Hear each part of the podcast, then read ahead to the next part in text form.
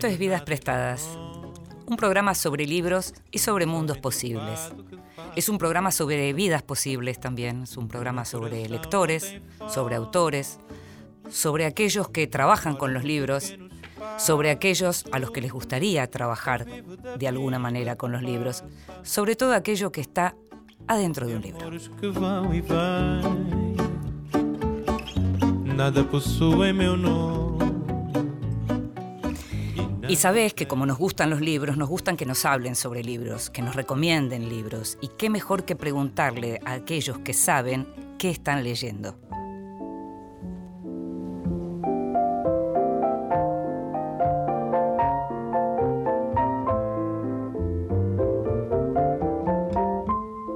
Mesita de Luz.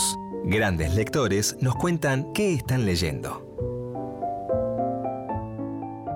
Hola, mi nombre es Tomás Balmaceda y primero tengo que hacer una confesión y es que no tengo mesa de luz porque nada, los arquitectos modernos, los decoradores modernos impiden que yo pueda tener eh, en paz una mesa de luz, así que mis libros están en el piso, pero es un secreto que no, quisiera que mucha gente lo sepa. Pero, aunque no tenga mesa de luz, estoy leyendo un libro en este momento y un libro muy especial, tan especial que creo que ni Inde sabe que existe y ojalá que les pueda sorprender a toda la gente que esté escuchando. Se llama Fuego Queer, eh, la historia de la brigada George Jackson y del colectivo gay anticarcelario Hombres contra el Sexismo.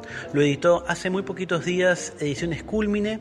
Es una edición eh, chiquita, eh, muy económica, lo cual también está buenísimo en estos momentos. Y es justamente la historia de un grupo de militantes de Seattle, en Washington, en el estado de Washington, que formó esto que se llamó la Brigada George Jackson. George Jackson era un preso afín al partido Pantera Negra que murió a comienzos de los 70. En el 72 se armó este grupo de militantes que juntó a una gente rarísima, junto a anarquistas, comunistas, maricones, heterosexuales, gente negra, gente blanca, gente, digamos, de ascendencia nativa, eh, y todos, todos ellos formaron esta, esta brigada que estuvo en contra de eh, eh, los, los movimientos fascistas de la década del 70, con especial atención hasta donde vengo leyendo, porque no lo terminé todavía, con eh, los- la problemática de las comunidades gays en la década de los 70 en las cárceles. La verdad es que es una historia que no conocía, un testimonio que, que me impactó mucho. Lo editó Ediciones Culmine. La edición me costó 200 pesos, lo cuento porque realmente es una cosa eh, que me parece muy, muy importante. Así que la verdad es que son historias eh, olvidadas y a veces los libros también nos sirven para abrir ventanas a, a- a mundos que, que estaban muy cerca pero que no conocíamos. Tomás Balmaceda, nuestro querido capitán intriga en Twitter, es doctor en filosofía por la UBA, está especializado en filosofía de la mente y filosofía de la tecnología. Su último libro es Piénsalo, 10 casos para la filosofía, publicado por Lea.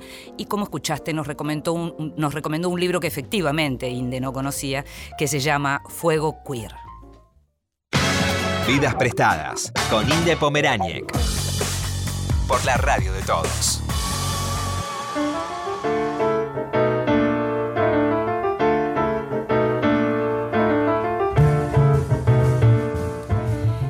Y sabes que la columna vertebral de este programa sobre libros es siempre una entrevista, una entrevista con alguien, diríamos, grosso. Alguien grosso que nos gusta invitar, alguien grosso a quien leemos, a quien admiramos y a quien tenemos la posibilidad de tener cerca para entrevistar, precisamente para charlar. Y en este caso se trata de Federico Finkelstein, doctor en historia por la Universidad de Cornell, profesor en la Escuela de Investigación Social de Nueva York, argentino, Federico. Gracias por estar con nosotros. ¿eh? Un gustazo realmente. Nos conocemos con Federico por las redes, nunca nos habíamos visto, nos seguimos hace bastante. Yo particularmente lo sigo hace bastante porque me interesa el modo en que aborda determinados temas, justamente como el de su último libro, que se llama Del fascismo al populismo en la historia, y que es un título que tiene ya los dos centros, fascismo y populismo, en ese título, pero además el modo en que está, digamos, el enunciado del fascismo al populismo, muestra un poco qué es lo que te vas a encontrar en ese libro y que tiene que ver con la genealogía del populismo. Es decir, ¿de dónde sale el populismo? Del fascismo. ¿Es así? Es así y, es una historia que es global, pero también es una historia muy argentina. Es decir, Argentina es el primer país en el mundo en donde el populismo llega al poder después de la Segunda Guerra Mundial y llega, eh, es decir, desde el fascismo, desde la dictadura, es decir, eh, la, marca, la marca argentina del populismo, es decir, nuestro peronismo, es eh, prácticamente una nueva configuración política a nivel mundial de un dictador, es decir, el hombre fuerte de una junta militar, que es el general Perón, que va a crear una nueva forma de democracia, una democracia eh, autoritaria, una democracia antiliberal, pero una democracia. Y en ese sentido es interesante ver ese comienzo es totalmente distinto a la, a la, de la historia del fascismo que lo había precedido. Es decir, el fascismo, como sabemos, empieza, es decir, usa la democracia para destruirla desde adentro. En los casos de Alemania e Italia, los más famosos, el fascismo llega al poder a través de la democracia y una vez en el poder la destruye para crear una dictadura. ¿Qué hace Perón? Lo contrario. Es decir, desde la dictadura, él es el hombre fuerte de esa dictadura, del 43, va del 43 al 45, y destruye esa, dictadura de adentro para crear una democracia. Entonces, el, eh, es decir, tiene entonces el, populismo eh, tiene un origen eh, fascista, pero en realidad también implica su reformulación e incluso, diría, aún más importante, el rechazo de elementos que son centrales o incluso constitutivos al fascismo por parte del populismo. Por parte Después vamos a hablar de las posibilidades que podemos estar viendo en el día de hoy de que vaya a la inversa, es decir, que ir del populismo a la dictadura. Pero estamos hablando de, de este final del fascismo, comienzo del populismo en términos históricos. La palabra fascismo es una palabra que además surge en el lenguaje, es una palabra eh, que nos surge con mucha facilidad. No sé si solo en la Argentina, creo que en general uno tiende a acusar a alguien eh, autoritario de fascista. ¿Cuán preciso es eso? Bueno, en el sentido de que se lo usa como insulto es muy impreciso. Es ah. decir, el fascismo es, eh, bueno, es un insulto, es una forma de, digamos, de presentar al otro como un autoritario, como una persona que no acepta ni la diferencia de opinión, ni la diferencia, ni diferencias de otro tipo, como ser eh, eh, el color de piel o, distintos, tipos de, distintos tipos de identidades, eh, pero no alcanza. Es decir, el fascismo también es más que eso, es una experiencia histórica, es una forma de dictadura totalitaria fue una forma de dictadura totalitaria. Es decir, ser fascista hoy implica identificarse también con esas experiencias, es decir, identificarse con Hitler, con Mussolini, es decir, va más allá de, ser un autoritario. Es decir, y yo creo que es importante hacer esas distinciones porque eh, de la misma forma que el fascismo, como decía antes, destruyó la democracia desde adentro y quizás cuando se entendió qué estaba pasando, o muchos entendieron qué estaba pasando, ya era tarde mm. para discutirlo, para ponerlo en cuestión y, para bajarlo. Mm. Es decir, hubo que esperar mucho tiempo y muchas muertes para que eso sucediera eh, y una gran victoria militar de los aliados de Rusia y Estados Unidos. Eh, de todas formas, es decir, creo que el, desconocimiento de lo que era el fascismo, que quizás es más lógico en esa época porque el fascismo estaba siendo creado y reproducido, llevó también a la inacción y la, y la poca defensa de esas democracias, es decir, la democracia de Weimar, la democracia italiana. Entonces, el problema de no distinguir exactamente una situación de la otra implica que quizás no estamos entendiendo que si vemos desarrollos autoritarios, por ejemplo en Brasil o en Estados Unidos, es el momento para discutirlos porque aún no es fascismo. Es decir, estamos hablando de democracias autoritarias en donde todavía quizás tenemos más elementos para resistir esos cambios. Ya en el fascismo es una situación distinta, es decir, y para los argentinos, eh, digamos, de, nuestra edad, es decir, que vivimos dictadura, sabemos muy bien lo que es, lo que es la diferencia entre una dictadura este, y, un gobierno democrático. Es decir, eh, en Argentina siempre se tiende eh, a, también a utilizar mal el término dictadura, ya sea en este gobierno o en el anterior. Siempre yo escuchaba cuando vengo de visita que se refieren, digamos, al presidente de turno o la presidenta de turno como una dictadora, cuando en realidad es decir, es eso me parece muy grave incluso porque eh, la dictadura fue una cosa que muchos de nosotros vivimos y que tiene eh, y que era un lugar en donde era muy difícil discutir y, defender los propios valores. Y decir, y defendamos entonces esta democracia en la que todavía nos podemos expresar y cuando algo no nos gusta eh, tenemos que entendernos dentro de esa democracia. Lo que pasa es que dentro, me parece que además leyendo tu libro, leyéndote a vos en general en tus artículos, lo que uno tiene que también pensar es que dentro de las dictaduras existe la idea de la aniquilación del enemigo hasta sus últimas consecuencias, no es una aniquilación retórica, como podría ser en, el, en los populismos de hoy, de uno y de otro signo incluso, ¿no? Sí, totalmente. El tema de las dictaduras también es importante porque, de vuelta, acá la historia nos ayuda. Es decir, cuando se habla de fascismo siempre se habla de dictadura, pero cuando hablamos de dictadura no siempre se habla de fascismo. Entonces, ¿qué es una dictadura y qué tipo de dictaduras eh, digamos, se dan en el mundo. Entonces, eh, es decir, el hecho de que en Corea del Norte tenga una dictadura o, que, o que, por ejemplo, en Rusia tenga una situación de tipo cuasi dictatorial, no quiere decir que estemos hablando de fascismo. De hecho, no, eh, digamos, para mí no estamos en, ese, en esos casos ni hablando de fascismo ni de populismo. Mm. es decir, ¿qué es el populismo? El populismo es una forma autoritaria de democracia, con orígenes históricos en la dictadura y en el fascismo. Ahora, ¿quiere decir eso que, por ejemplo, los populistas actuales, digamos, los distintos las distintas variables de nuestro... En el amplio espectro. En el amplio espectro de nuestro, de nuestro querido peronismo. Es decir, eh, que eso sea así, no, porque de hecho es una historia muy larga. Y si bien es cierto que el general Perón y, el peronismo clásico, los primeros peronistas venían, muchos de ellos de ese mundo del fascismo y de la dictadura, es decir, pasando tanto tiempo y gente incorporándose al peronismo de distintos lugares, en realidad, si el primer peronismo o los primeros populismos ya implicaban un distanciamiento contra al diría en relación a tres elementos centrales del fascismo, que el populismo no es y que el populismo rechaza, es decir, en esta larga historia todavía se distancian más. Entonces, digamos, ya sea eh, un Pichetto o, un Aníbal Fernández no tienen nada que ver con el fascismo. Es decir, estamos hablando de populismo ya después de, décadas. Eh, eh, Hablaste de tres cuestiones que quiero ahora preguntarte, pero, pero en realidad voy a tomarme de lo que acabas de decir, porque otra de las grandes diferencias tiene que ver con populismo de izquierda y populismo de derecha, con las viejas ideas de izquierda y derecha. Y acabas de mencionar a dos personas vinculadas al, al peronismo, como Aníbal Fernández y como Miguel Pichetto, y podríamos mencionar otros que estuvieron durante los 12 años de kirchnerismo y, que estuvieron asociados a gente que se autodenomina de izquierda y que uno nunca jamás en la vida diría que se trata de gente de izquierda.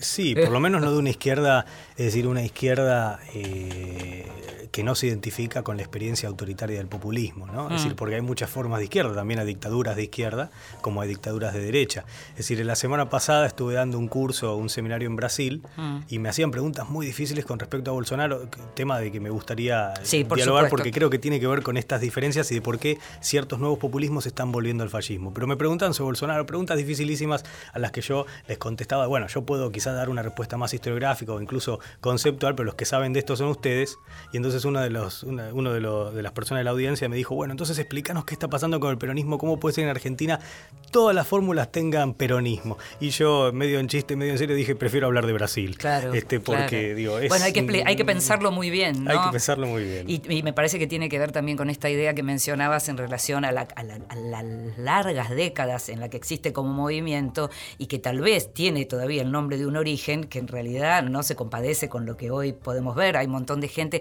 que se origina en la izquierda antiperonista y que hoy acompaña, por ejemplo, lo que tiene que ver con la fórmula Fernández Fernández.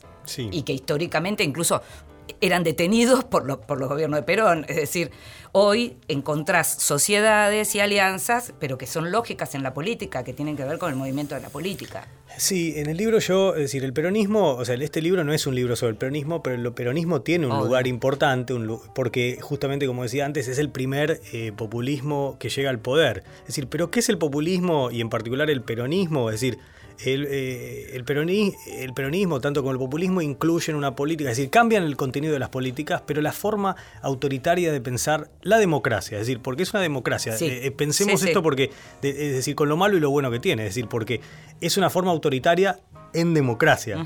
Es decir, a diferencia de una forma autoritaria eh, en dictadura, que ese es el cambio que Perón mismo ve y, ejecuta de alguna forma, eh, pasar de dictadura a democracia. El tema es que cuando se viene del ámbito de la dictadura y del fascismo, es decir, hay ciertos ciertos rezagos, ciertas cosas que se que quedan en la valija y siguen viajando en este largo viaje este, a, través de las décadas, en el caso del peronismo. Ahora, lo que siempre está es eh, eh, digamos, menos contenido de ideas, menos programa y sí la creencia en un ser mesiánico, todopoderoso, que sabe mejor que todos nosotros lo que todos nosotros debemos hacer, es decir, el líder, un líder de tipo casi diría religioso. Carismático religioso. Carismático religioso, un, mm. líder en el que se, no se pide que, dé explicaciones, sino más bien que en el que todos tenemos que tener fe. Es decir, esa política de la fe, esa política que tiene que ver con el mundo es decir, de no diría de la verdad demostrable, sino más bien de, digamos, de la verdad no demostrable, es decir, el mundo de la propaganda, de la,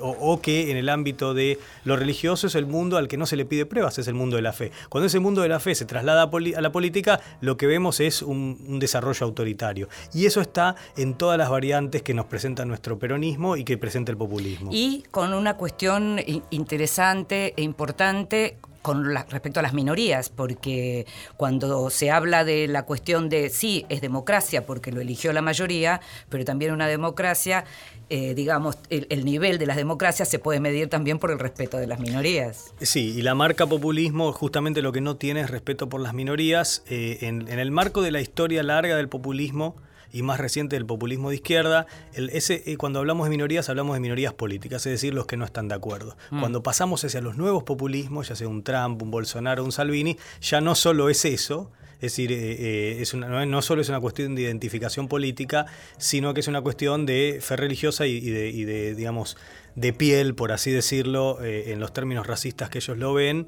o más bien una cuestión étnica. Mm. Este, e, eso es una gran diferencia, diría, porque hasta ahora, es decir, desde, yo diría, eh, más allá de, digamos, de, lo, de qué, es de izquierda y qué es de derecha, en realidad muy poco, porque en particular el peronismo se, distingue por, es decir, por la política de los tránfugas, y en esto estoy usando una frase de Perón, es decir, la, idea de gente, dice también hay tránfugas en nuestro movimiento, gente que pasa de una posición a la otra, pero eso por supuesto incluye al mismo Perón, la política tránfuga, y la política transformista, es decir, en el sentido de que hoy se tiene una posición, eh, mañana otra, y todo depende de el capricho o la mirada de aquel que manda, del líder. Es un modelo por eso muy vertical en donde este, no hay gran participación de la ciudadanía, es decir, la, la participación de la gente en la política es a través del cuerpo, de la mirada, del pensamiento del líder. Porque el pueblo es el que está con el líder y el resto vendría a ser el antipueblo o algo así. Así lo, así lo presentaba Perón, el antipueblo, la antipatria. Es decir, y en este marco, y ahí están los límites de, digamos, de la tolerancia populista, por así decirlo, porque cuando uno no está de acuerdo es decir, y yo por eso diría incluso, eh, yo en el libro, digamos, no solo hablo de peronismo, yo cuando por ejemplo hablo de Macri lo llamo populismo light, porque siempre está esa idea de que nosotros somos la democracia y el resto quiénes son. Y mm. entonces esa idea de que todos aquellos que no están de acuerdo, que lamentablemente trasciende el peronismo y forma parte de nuestra cultura política, esa idea de que todos aquellos que no estamos de acuerdo eh, con el líder, eh, no estamos identificados con la democracia o con el pueblo real, es una mirada autoritaria. Es el conmigo o sinmigo. Conmigo o sinmigo. De Herminio Iglesias, ¿no? Eh, que seguimos. Eh, líder arquetípico del peronismo. Pero lo, que, lo que te quería decir con esto es una, cosa que es, ¿qué es, ¿cuál es el lugar entonces para la oposición en, el populismo? Y hay dos posibilidades, ninguna es buena. La primera es que eh, somos idiotas. Es decir, aquellos que no, entendemos que el líder tiene razón, lo hace, no, lo, no, no lo podemos. Es decir, si bien quizás somos miembros del pueblo, al no entender al líder somos idiotas. Claro, no, entendimos por dónde pasa realmente la cosa. Gente con exacto, gente con falsa conciencia. Es decir, ahora la otra posibilidad es peor. Es decir, o somos idiotas o somos traidores. Es decir, gente que conoce los. Eh, que, que, entiende lo que está diciendo el líder, pero que lo rechaza. Que sabe que el líder quiere el bien. Es, en el argumento populista sería que, el que entienden lo que Pero el líder no nos importa. Correcto. Y por eso en la gran, en esa gran, lo que Perón llamó una gran final de campeonato. Es decir, así se, porque esto es otra cosa, ¿no? De que las elecciones no son para elegir representantes, sino que son momentos, casi diría, finales de campeonato, como decía Perón, en donde en un gran plebiscito se decide el futuro de un momento que es apocalíptico, es decir, si no, si no, ganamos nosotros, el país muere. Bueno, estamos eh, asistiendo a algo parecido. por supuesto. Eh, es decir, es nuestra experiencia como argentinos. lo vemos, los americanos están, digo, yo vivo hace casi 20 años en Estados Unidos y los americanos están sorprendidos, pero para un argentino, digo, esto, esto es lo, lo normal, ¿no? Seguimos enseguida, Fede.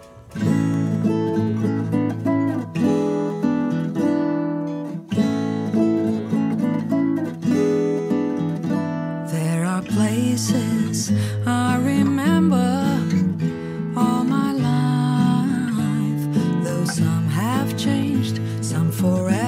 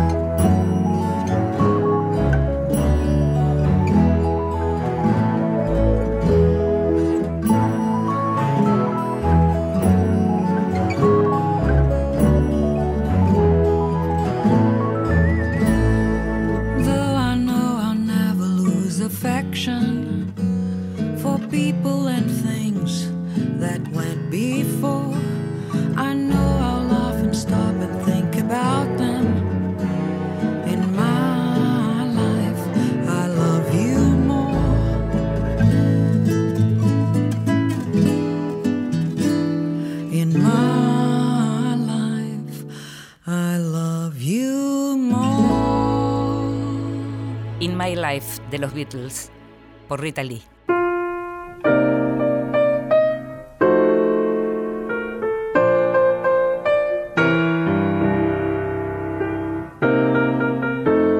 El extranjero. Libros de los que se habla en el mundo.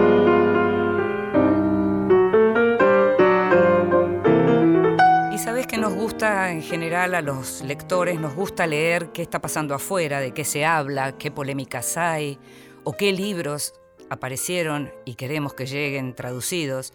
Entonces en esta sección, es imposible abarcarlo todo, pero en esta sección le damos un espacio a aquello que pasa fuera de nuestras fronteras para precisamente también seguir eh, anotando en esa agenda y en esa lista que nunca vamos a terminar, afortunadamente, qué libro queremos leer o qué libro queríamos leer y de pronto terminó siendo un fracaso. Algo de eso pasa con este libro del que te voy a hablar ahora, porque en realidad, por lo que pude descubrir, hay gente a la que le gustó muchísimo y hay gente que lo destruye.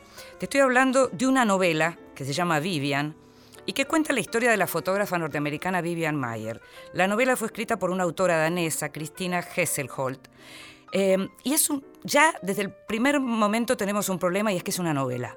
Es decir, pensar que en lugar de ser un libro de no ficción con recursos de la ficción para contar una vida, ya se instale como novela, te está hablando de un género, de un híbrido raro y que pocas veces dio buenos resultados. ¿Quién fue Vivian Mayer? Tal vez lo sabés. Nos enteramos hace pocos años en términos históricos de quién fue, si bien ella hizo digamos, su gran obra fue hace mucho tiempo, recién lo supimos hace unos 10 años. Vivian Mayer era la llamada la Mary Poppins Real de Chicago. Durante 40 años aproximadamente cuidó chicos. En Chicago era hija de una mujer francesa, tuvo una familia disfuncional, ella misma era un personaje con problemas psiquiátricos severos, pero era una gran niñera y las familias en las que ella trabajó la ayudaron siempre mucho. Ahora, ¿qué hacía Vivian cuando salía a la calle cuidando a estos chicos que cuidó durante tantas décadas? Sacaba fotos. Sacaba las fotos más lindas del mundo, más especiales del mundo, fotos increíbles, algunas que fueron reveladas, pero otras que no, porque por falta de dinero, en ese momento era muy caro revelarlas, ella no las reveló. ¿Y qué pasó? Cuando finalmente envejeció, que terminó viviendo en una casa que le pagaban el alquiler justamente unos chicos que ella había criado, se tuvo que desprender de lo que hoy sabemos que eran 150.000 fotos que ella había sacado en las calles. Ella andaba con su cámara colgada del pecho, a veces le hablaba a la gente a la que, a la que fotografiaba. Era una especie de periodista, podemos llamarla, algo así. Iba por la calle sacando fotos que nadie sabía que ella sacaba. ¿Cómo llegamos a saber esto? Finalmente, John Maloof, un hombre llamado John Maloof, fue a una casa de remate en el año 2007, compró una serie de estas fotografías porque estaba preparando un trabajo sobre la ciudad, se dio cuenta lo que había ahí y empezó a rastrear dónde estaba el resto de las fotos y las fue a buscar. En esas fotos te puedes encontrar con lo más monstruoso y con lo más divino, con esta mujer tan especial fotografiando lo que veía en la calle mientras cuidaba a los chicos. Se empezó a conocer lo que ella hacía, se hizo la primera gran muestra en el 2011 en, justamente en Chicago y se convirtió en un furor. Hay un documental que se llama Buscando a Vivian Mayer y te cuenta todo esto. Y vuelvo a la novela de la autora danesa. Parece que es una novela polifónica, digo parece porque efectivamente te cuento lo que leí, pero yo no la leí. Es una novela polifónica en la que por un lado hay un narrador y por otro lado un narrador que coincide con la autora, hay una narradora, y por otro lado está la propia Vivian y están también personajes que interactuaron con ella. Y van contando cuál es el problema de eso, tratar de explicar. Porque si justamente eligió como género la novela, es que lo que se propuso fue explicar una vida que por momentos parece inexplicable. Vivian Mayer tenía lo que se llama síndrome de Diógenes, juntaba todo, juntaba todo. Era una mujer que estaba particularmente enferma, tenía una- unas dif- dificultades psiquiátricas importantes, aunque convivía con el resto de la gente. Ahora, en esta novela, Cristina Hesselholt intenta entender esa cabeza a partir de las miradas de otros y de diálogos de otros. Lo que nosotros muchas veces vemos también en la literatura argentina en lo que es la novela histórica, que a veces se convierte en algo muy entretenido, pero que a veces también puede convertirse en algo que es, como te decía antes, un híbrido peligroso. En este caso, por ejemplo, en el diario The Guardian, lo cuestionaron muchísimo, much- muchísimo. Dicen que el libro termina siendo como esas fotos que sacaste con un celular y estuviste muy vago o muy ocupado para editar. Pero, por ejemplo, hay otros sitios en el Financial Times, la elogian, dice que es una novela entretenida y que está muy bien. La novela, entonces, se llama Vivian, cuenta a su manera la historia de esta fotógrafa Vivian Mayer. Por lo pronto te recomiendo que busques el documental. Si después llega el libro, lo espiamos. Vidas prestadas con Gil de Pomerañec. Por la radio de todos. Vidas prestadas. En la radio de todos.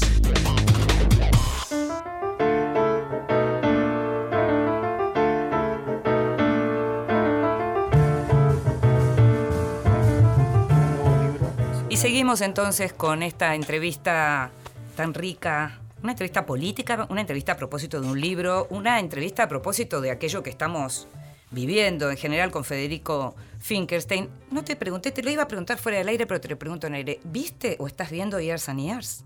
No. La serie no. británica. Ah, bueno, es una serie súper, súper interesante que tiene que ver justamente con el crecimiento de un personaje, de una populista peligrosísima, peligrosísima, porque es del modelo de lo que venimos hablando, de que cómo hasta ahora el populismo venía del fascismo, pero no habíamos visto el populismo que va hacia el fascismo, que- estamos viendo ahora.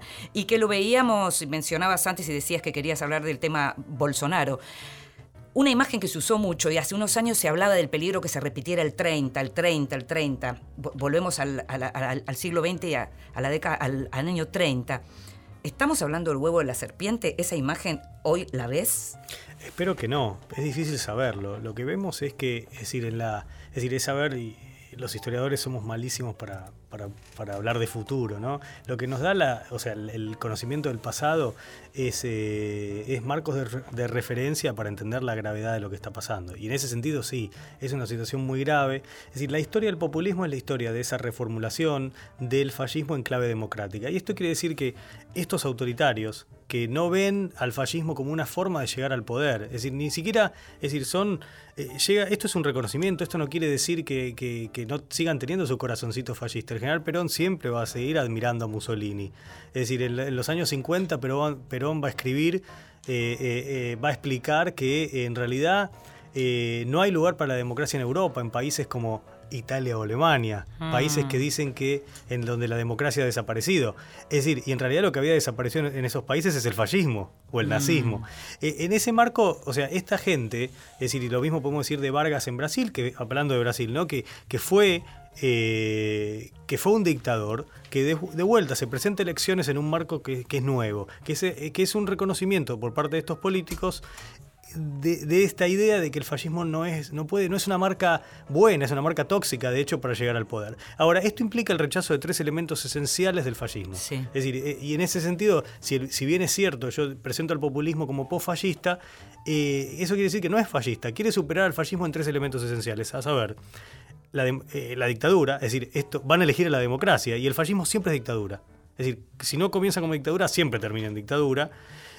Eh, el rechazo del racismo, Mm. Es decir, recordemos que eh, Perón va a llamar a, los, a fascistas como los va a denominar piantabotos. Es decir, esto es tóxico para ganar electores. Eh, No es bueno en el ámbito de la democracia ser racista, usar el racismo, eh, la dictadura y también la violencia. Es decir, la glorificación de la violencia, el uso de la violencia política como arma para generar poder, eso que era típico del fascismo, esos tres elementos, violencia, racismo y dictadura, son rechazados por los populistas.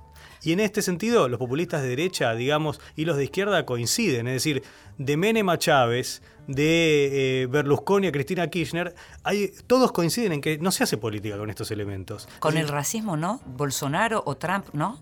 A- a, eso quiero Ah, a llegar. venimos. a eso quiero llegar. Cuando digo derecha, estoy terminando en Menem, en, en Berlusconi, Claro. y cuando digo izquierda, estoy llegando hasta Cristina Kirchner, eh, o Chávez, o, o quien sea. Es decir, lo que vemos es en los nuevos populistas, y en ese sentido se da un corte esencial entre los nuevos populistas y todos los populistas que los preceden. De vuelta, de Perón a Kirchner, de, de Vargas a, a- a Chávez o Berlusconi. Es decir, por derecha, por izquierda, todos rechazan estos elementos. Es decir, sí, eh, Perón en algún momento va a tener alguna expresión quizás hasta antisemita, este, mm, Berlusconi va a decir alguna cosa fallista, pero en general esto no es un elemento central de la política. Ahora, ¿qué pasa? Y en este sentido Trump es paradigmático, es decir, caudillo de la Casa Blanca, eh, es, es paradigmático en este sentido. ¿Cómo comienza su campaña electoral?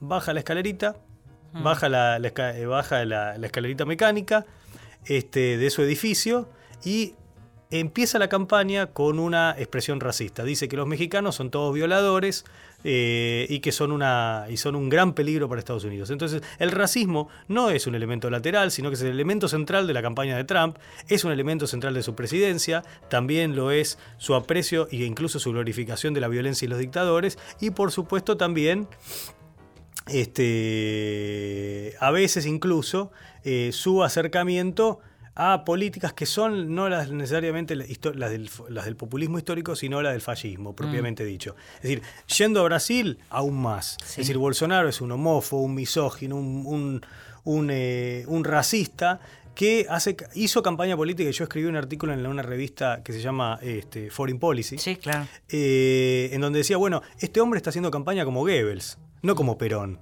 Es decir, es un tipo que hace campaña al estilo fascista. Es decir, es un populismo, porque se est- están haciendo esto en democracia, que adopta formas fascistas que habían sido rechazadas por todos los populistas.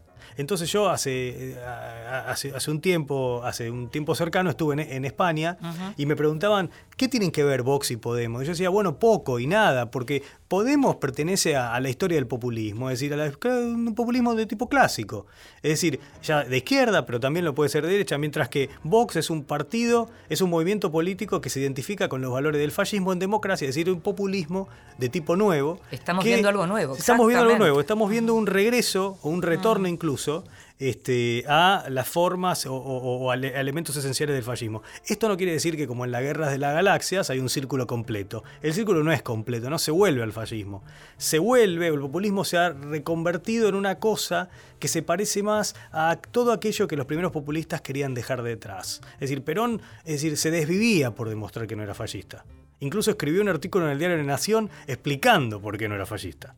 Mm. Es decir, incluso escribió en el principal diario de oposición, tuvo que, se sintió en la necesidad de explicar por qué él no era fascista. Ahora, Federico, vos mencionás a Trump y a Bolsonaro, que son, digamos, lo- los nuestros, los que nos corresponden en este continente, y Nicolás Maduro también nos corresponde en este continente. ¿Lo ves en la misma dirección desde el otro costado, digamos, del espectro?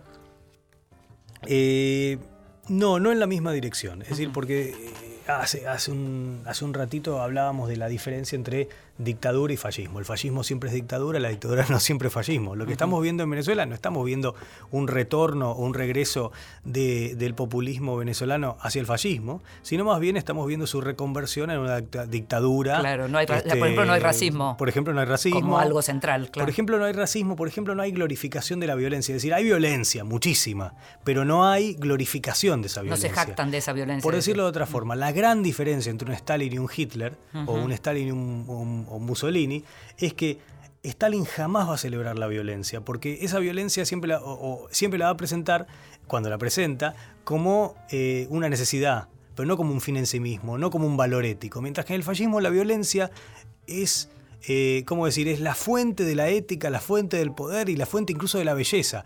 Recordemos que Lenin decía, bueno, en momentos de represión yo no puedo, no, no, no puedo escuchar a Beethoven. Es decir, en los campos de concentración los nazis escuchaban a Beethoven porque identifican el asesinato con la belleza.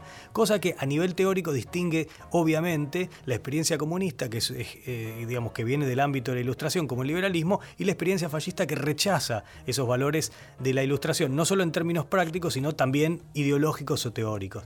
En ese marco yo diría, y esto lo escribí hace dos años en un artículo en el Washington Post, que no salió en este libro, eh, en la nueva edición americana sí sale, en donde yo decía, bueno, evidentemente estamos yendo, en el caso venezolano, y esto antes de Trump y antes de Bolsonaro, sí. estamos yendo hacia la dictadura. Es decir, y esto es una excepción en la historia del populismo. En general, en la historia de los populismos, eh, las dictaduras son las, que, son las que se constituyen una vez que se baja mediante golpe de Estado a los populistas. Recordemos el 55 en Argentina, es decir, a Perón, como no se le puede ganar en las urnas, este, eh, se lo baja con, con, golpe de Estado. Lo mismo, parece, lo mismo pasó en Tailandia. En, hace, en, el intento en Venezuela en el 2002. El intento en Venezuela. Y eso es una paradoja, ¿no? Porque ¿cómo puede ser que el golpe de Estado se convierta en la reacción de aquellos que se dicen defender la democracia en contra del autoritarismo democrático de estos populistas. Es decir, acá hay un problema, porque Perón va a decir, bueno, no te gusta cómo son las cosas, ganame. Es decir, por ejemplo, una persona como yo, profesor de historia, si trabajara en este país, en la, si hubiese trabajado en la época de Perón, si no era miembro del partido, no hubiera podido ser profesor en la universidad. Hubiera sido como empleado del Estado altamente recomendable, casi diría condición sine qua non, que mis hijos eh, formen parte de la juventud peronista. Es decir, para gente que venía de la experiencia del fascismo, se le ponía los pelos de punta y decían, esto es fascismo, hay juventud peronista, hay que ser miembro del partido. Y sin embargo, Perón iba a decir, bueno, no les gusta este estado de las cosas, ganen las elecciones y todo cambia. No les guste que esta provincia, por ejemplo, o este territorio nacional se llame Eva Perón o Juan Perón, bueno, eh, ganen las elecciones y todo cambia. Armen un partido y ganen las elecciones. Exactamente, exactamente. Mientras que el fascismo, el fascismo no responde de esa manera, y ahí uh -huh. está la gran diferencia. Claro. El fascismo dice, no te gusta, te encarcelo, te mato o te vas al exilio. Exacto. Es decir, ahí hay una gran diferencia. Es decir, si eh, de vuelta, es la diferencia dictatorial, pero hablar de dictadura no implica hablar de fascismo. Es decir, para que haya fascismo tenemos que ver todos estos elementos que eh, implican, es decir, a nivel ideológico una valoración de esa violencia.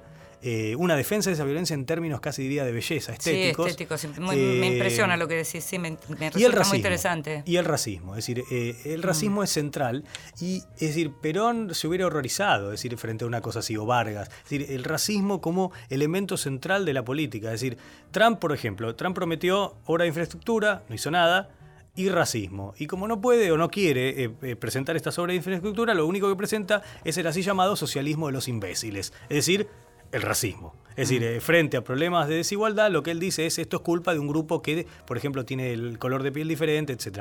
Dicho sea de paso, cuando hablamos en Estados Unidos, cuando ellos hablan en Estados Unidos, cuando Trump habla de mexicanos, no está hablando de mexicanos, está hablando de latinoamericanos. Mm. Es decir, que esto es importante para cualquier argentino sí. que pase por allá y se piense, quizás que incorrectamente, que, que, que, no nos incluye. Sí, nos incluye. Tiene un gran desprecio por Argentina y un gran desprecio por la, la, latinoamericano. Es mm. decir, la idea sería que como argentino, como mexicano, somos potencialmente eh, ladrones eh, eh, o incluso este, violadores. Esto es lo que está diciendo el presidente de Estados Unidos.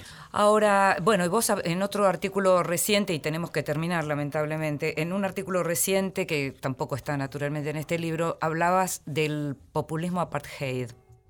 Y me interesaba el modo en que lo expresabas porque hay que recordar que por el propio sistema electoral en los Estados Unidos efectivamente es legítimo, es un presidente absolutamente legítimo, pero como tienen eh, colegio electoral, no tuvo el voto popular. Es decir, Hillary Clinton en su momento ganó por dos millones y pico de votos más, y en la última elección lo mismo. Entonces me gustaría un poquito antes de que terminemos que nos expliques esa categoría. Sí, y una cosa que en Argentina muchas veces no se entiende, dicen, bueno, los americanos han elegido a Donald Trump. No, los americanos no. Se aprovechó, se, aprove se aprovechó de, digamos, de, de, una regla este, bastante extraña del VAR o, o, o de offside y, y, jugó así y ganó las elecciones. Es decir, pero lo interesante, y esto es importante remarcarlo, porque es decir, hay un montón de, digamos, de estereotipos y de mitos sobre Estados Unidos de vuelta, casi dos décadas que vivo ahí, este, y en realidad Estados Unidos es una democracia joven.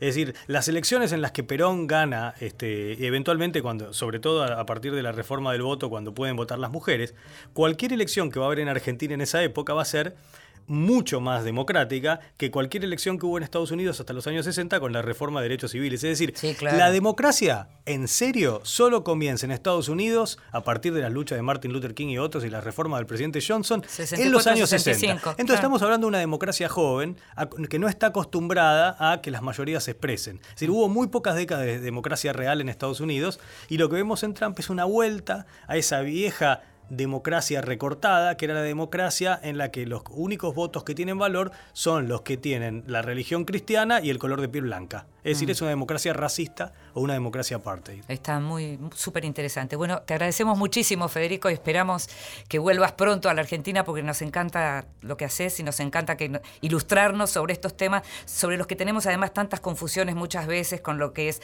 eh, autoritarismo, con lo que es eh, fascismo, con lo que es populismo, con lo que es dictadura, términos que a veces intercambiamos y que en realidad no tienen nada que ver, como bien nos explicaste. Muchas gracias. Muchas gracias a vos.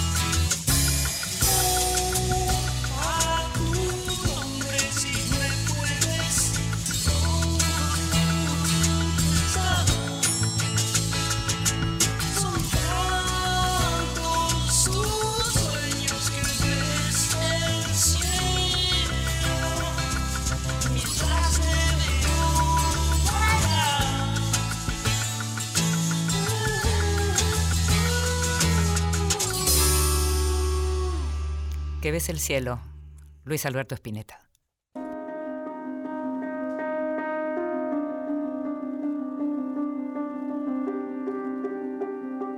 En voz alta. Cuentos breves, poesía, lecturas para compartir. Nos gusta que nos lean en voz alta y por eso le pedimos a la gente que queremos, que admiramos, a esa gente que trabaja con la literatura, les pedimos muchas veces que hagan eso, que nos lean fragmentos de gran literatura en voz alta. El puerto, de Charles Baudelaire. Un puerto es una morada encantadora para un alma cansada por las luchas de la vida. La amplitud del cielo, la movilidad de las nubes, el cambiante colorido del mar, el centelleo de los faros, todo ello es un maravilloso prima propio para distraer los ojos sin cansarlos nunca. Las esbeltas formas de los navíos de complicado aparejo, a los que el oleaje imprime armoniosas oscilaciones, sirven para mantener en el alma el gusto por el ritmo y la belleza. Y, sobre todo, hay luego una especie de misterioso y aristocrático placer para aquel que ya no tiene ni curiosidad ni ambición. Contemplar, tendido en la azotea o acodado sobre el muelle, todos los movimientos de los que parten y de los que regresan, de los que aún tienen la fuerza de querer, el deseo de viajar o de enriquecerse. Esta voz que escuchabas era la de Camila Sosa Villada, nació en La Falda, Córdoba, 1982. Ella es escritora, poeta, actriz y dramaturga y hace poco hablamos de ella cuando te recomendé Las Malas, su novela Las Malas, publicada por Tusquets.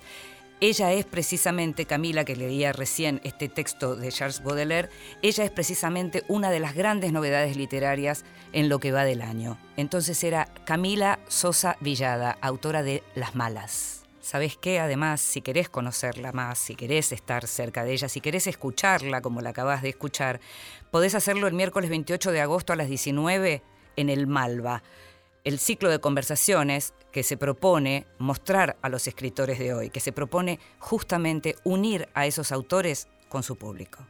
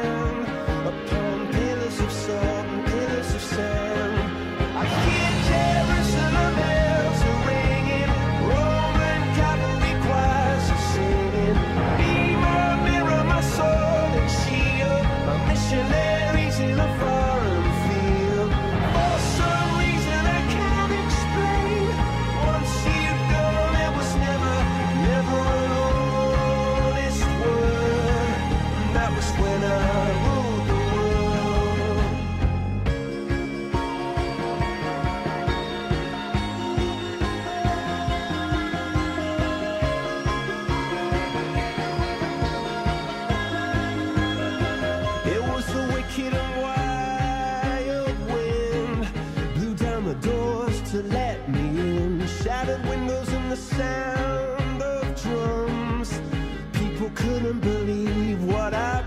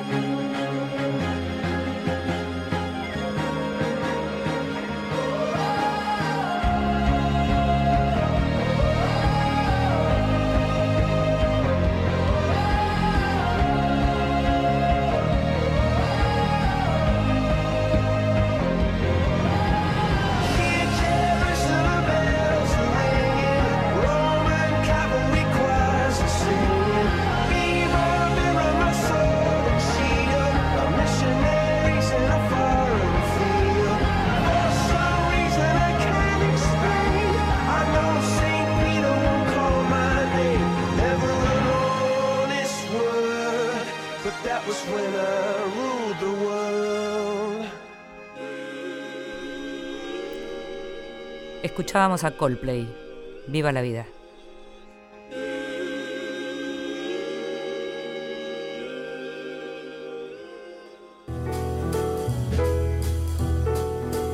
Libros que sí, títulos nuevos y no tan nuevos que son imperdibles.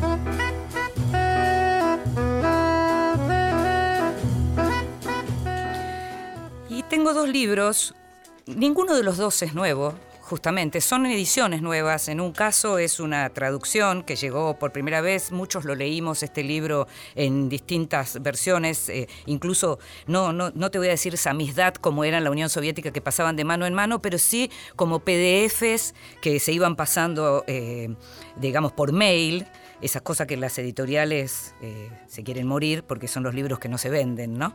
Pero se trata de Klaus y Lucas, la novela clásica, que en realidad son tres novelas de Agota Christoph, y tengo también para hablarte de la reedición de Los Pichiciegos, el clásico de Fogwill. Empiezo por el libro de Agota Christoph, esta autora húngara que ya murió, y cuando te digo que son tres novelas, son efectivamente tres novelas que fueron saliendo en distintos momentos, El Gran Cuaderno, La Prueba y La Tercera Mentira, que tienen como eje esta historia de los hermanos de Klaus y Lucas, y que es una novela muy particular precisamente porque son tres novelas, una trilogía que se termina ahora editando en conjunto, en donde el tema de la guerra, de la ocupación en tiempos de guerra, de lo que es lo que pasa con una familia en tiempos de guerra, es como el gran eje. ¿Qué pasa con esta novela? Que es una novela tremenda, dificultosa, difícil de procesar, que te queda la cabeza dando vueltas y vueltas. Es una novela que para muchos en realidad lo que hay que leer es El Gran Cuaderno, que es la primera novela. Porque ¿qué pasa después con las otras dos?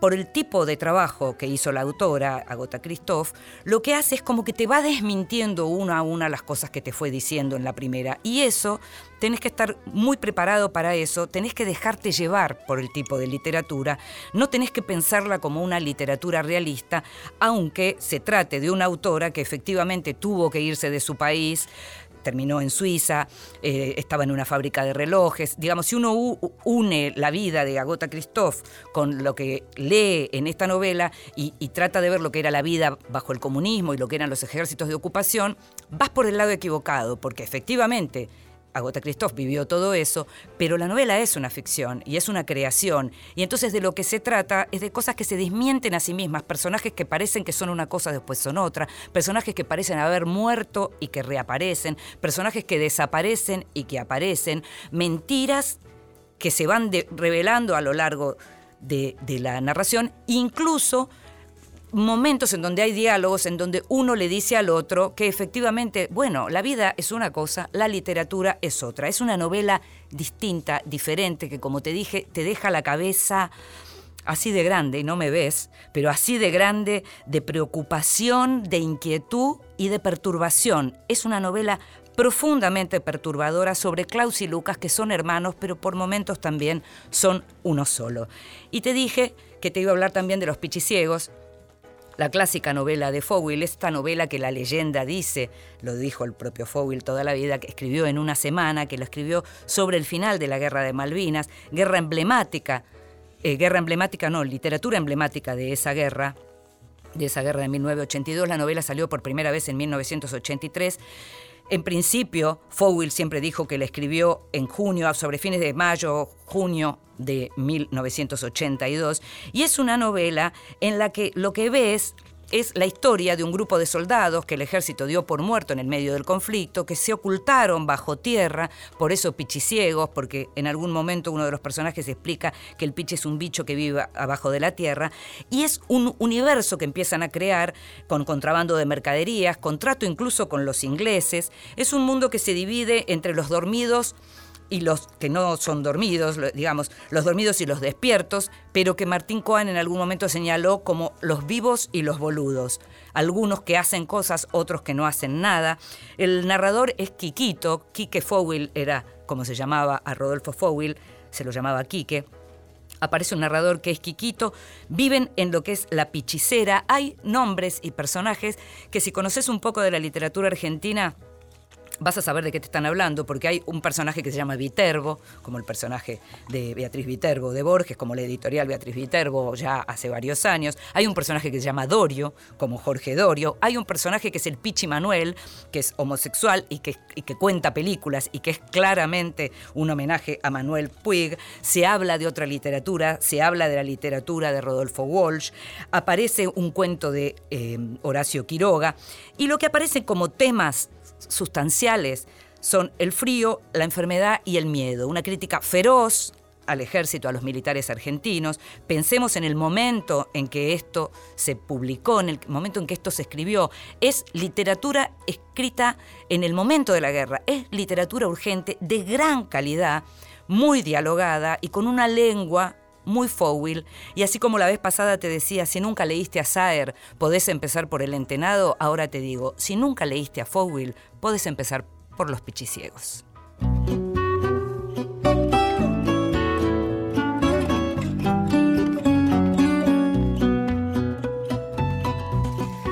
Y llegamos al final, sabés que nos encontrás al aire todos los miércoles a las 22 por Radio Nacional, pero también sabés que si no nos podés escuchar en ese momento, podés hacerlo cuando quieras, cuando tengas ganas, podés hacerlo en la propia página de la radio o en aquellas plataformas que tienen podcast, porque Vidas Prestadas también está en podcast. Mi nombre es Inde Pomeraniec, en la operación técnica estuvo Diego Rodríguez y produciendo todo y más, como siempre, Gustavo Kogan. Nos estamos escuchando. Chao.